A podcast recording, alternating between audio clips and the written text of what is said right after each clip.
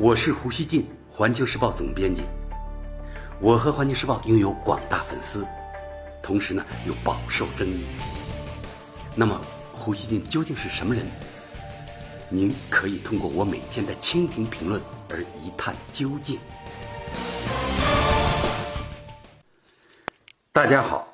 二十九日，美国总统特朗普发推特转述白宫的声明称：“因为我们同中国政府的重大贸易争端，朝鲜受到了来自中国的巨大压力。”声明还称，中国向朝鲜提供了客观的援助，这是在帮倒忙。声明说，总统认为他和金正恩的友谊非常好，非常温暖亲切。此时没有理由在美韩联合军事演习上花费巨资。但声明同时说，如果总统想的话，他能够立即启动同韩国和日本的联合军演。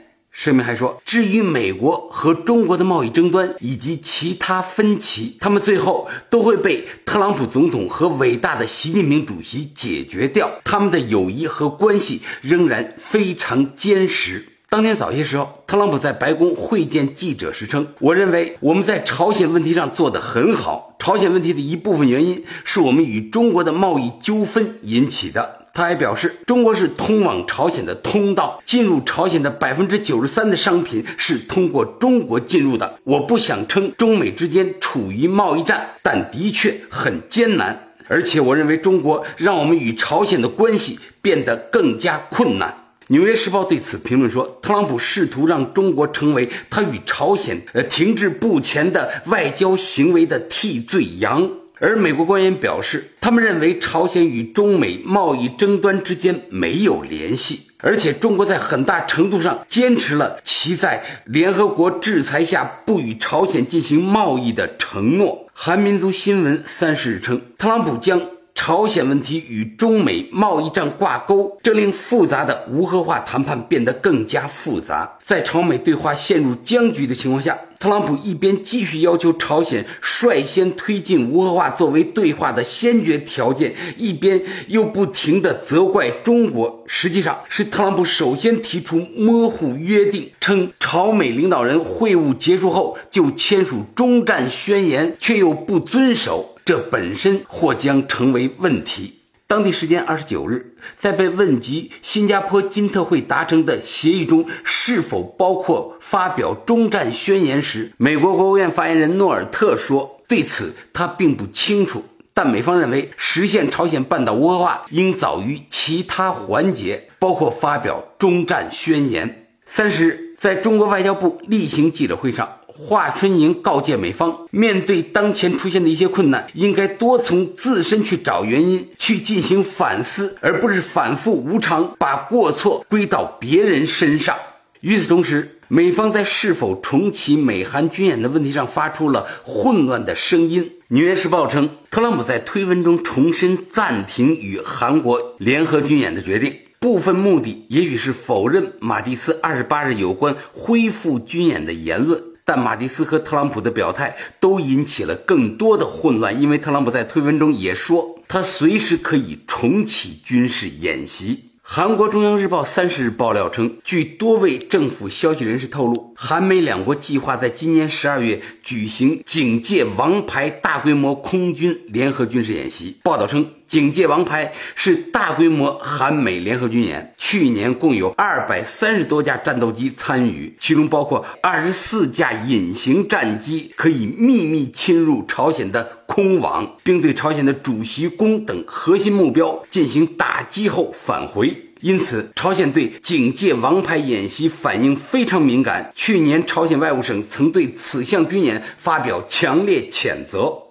韩国书明女子大学政治外交系教授洪圭德说：“如果美国不顾朝鲜反对，执意举行警戒王牌联合演习，一旦朝鲜选择强硬回应，半岛局势将急剧恶化。”韩国国防部发言人崔贤洙三十日在例行记者会上表示：“今年警戒王牌是否将如期举行尚无定论。”面对美国政府发出的复杂信息，韩国媒体多有抱怨。韩国财经新闻网站三十日称，特朗普日前叫停蓬佩奥第四次访朝行程，对朝美关系拉响了警报，同时又将和金正恩的关系称为梦幻般的关系，却又说如果需要将随时采取军事行动，表现出的态度可谓无法预测。三十日，又有一个消息打击了韩朝一家亲的热情。韩朝联合考察西海岸跨境铁路北段的计划被联合国军司令部叫停，给出的理由是双方未能提前四十八小时向该司令部申报跨境计划。韩联社称，因驻韩美军司令兼任联合国军司令部司令，